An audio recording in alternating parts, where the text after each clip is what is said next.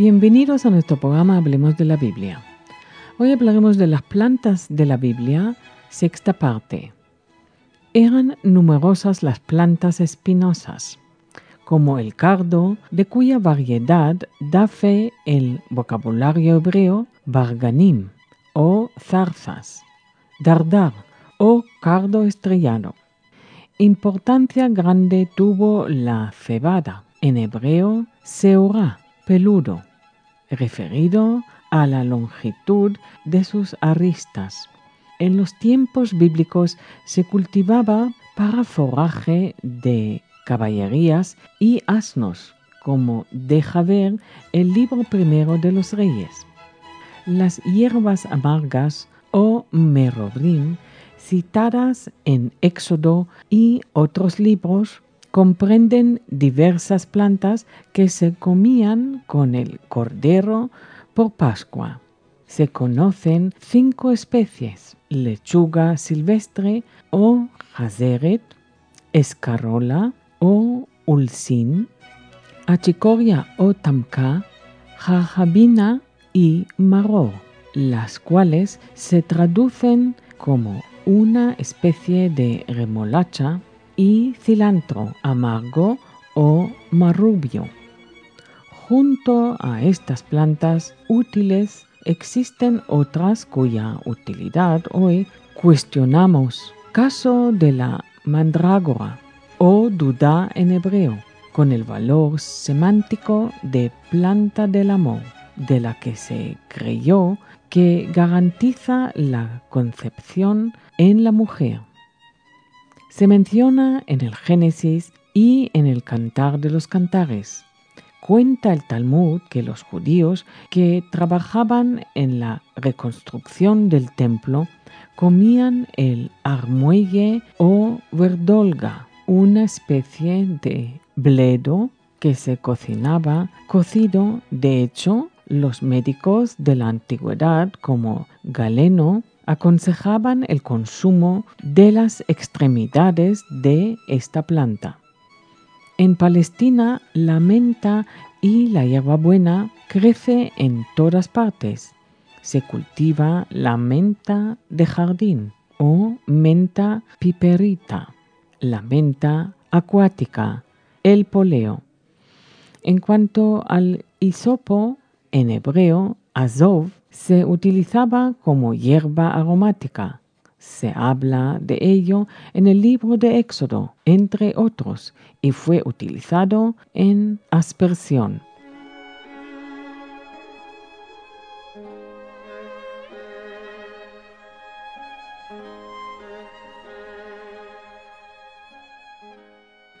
En hebreo, el término deshe aluda a la hierba tierna principalmente a plantas forrajeras, también el término yerek, relativo a todo tipo de verduras.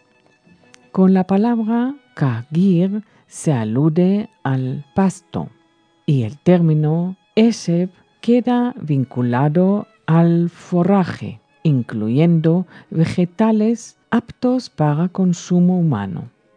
En cuanto al término alusivo al heno, se emplea la palabra hasas o hierba seca para el ganado. La cebada era alimento animal, pero también la consumían los más pobres.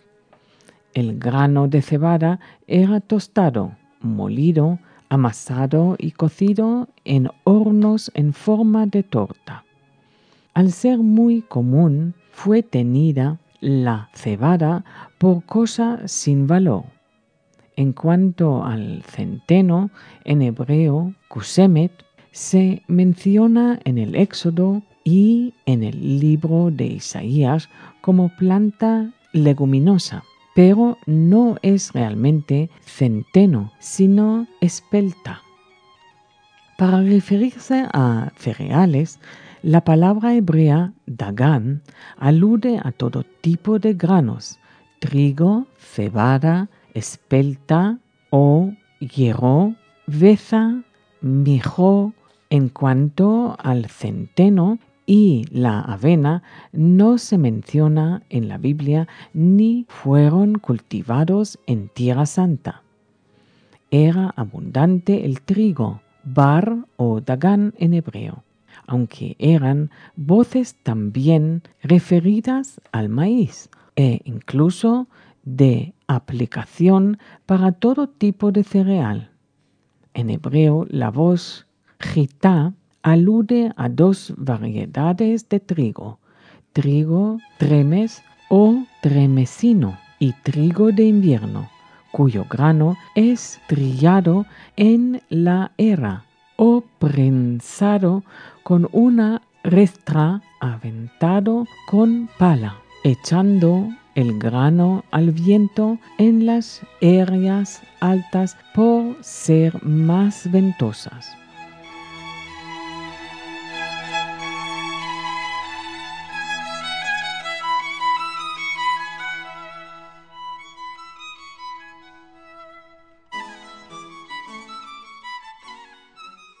A todo esto debemos unir las plantas de utilidad textil como el lino, el término hebreo pishta alude al lino y de él se habla en Éxodo, Deuteronomio y otros libros de la Biblia. No solo se cultivó en Egipto, sino también en Tierra Santa. Se plantaba en noviembre y se cosechaba a principios de la primavera, tras lo cual se ponían los tallos al sol para el secado de su fibra que tras el cardado podía se hilaba y disponía en el telar. Los granos de lino servían para hacer aceite que luego se empleaba en pintura. El lino tuvo importancia capital en el ritual sagrado, ya que de él se hacía el atuendo sacerdotal. Pero no todo es útil en la flora palestina. En el libro de Job, capítulo trigésimo primero, se habla de la cizania o beosha, también traducida como hierba hedionda, de acuerdo con la etimología del término hebreo be osa, alusivo a una planta maloliente. En Israel hay varias plantas fétidas, belenios y mandrágoras, por lo que beosha es acaso un término general aplicable a todas las plantas destructoras. En cuanto a la zarza, y sus variantes, la Biblia abunda en menciones de todo tipo.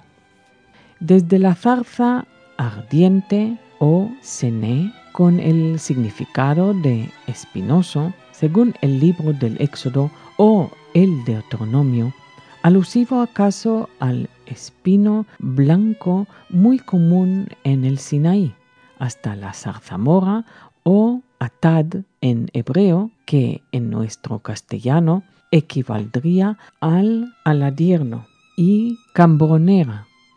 A estas hay que unir la zarza más importante, en hebreo kahrul, que se traduce como zarza diente en el libro de Job y otros libros bíblicos.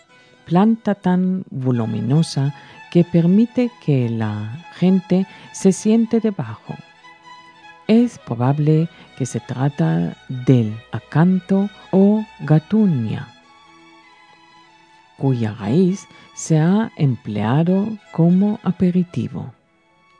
Gracias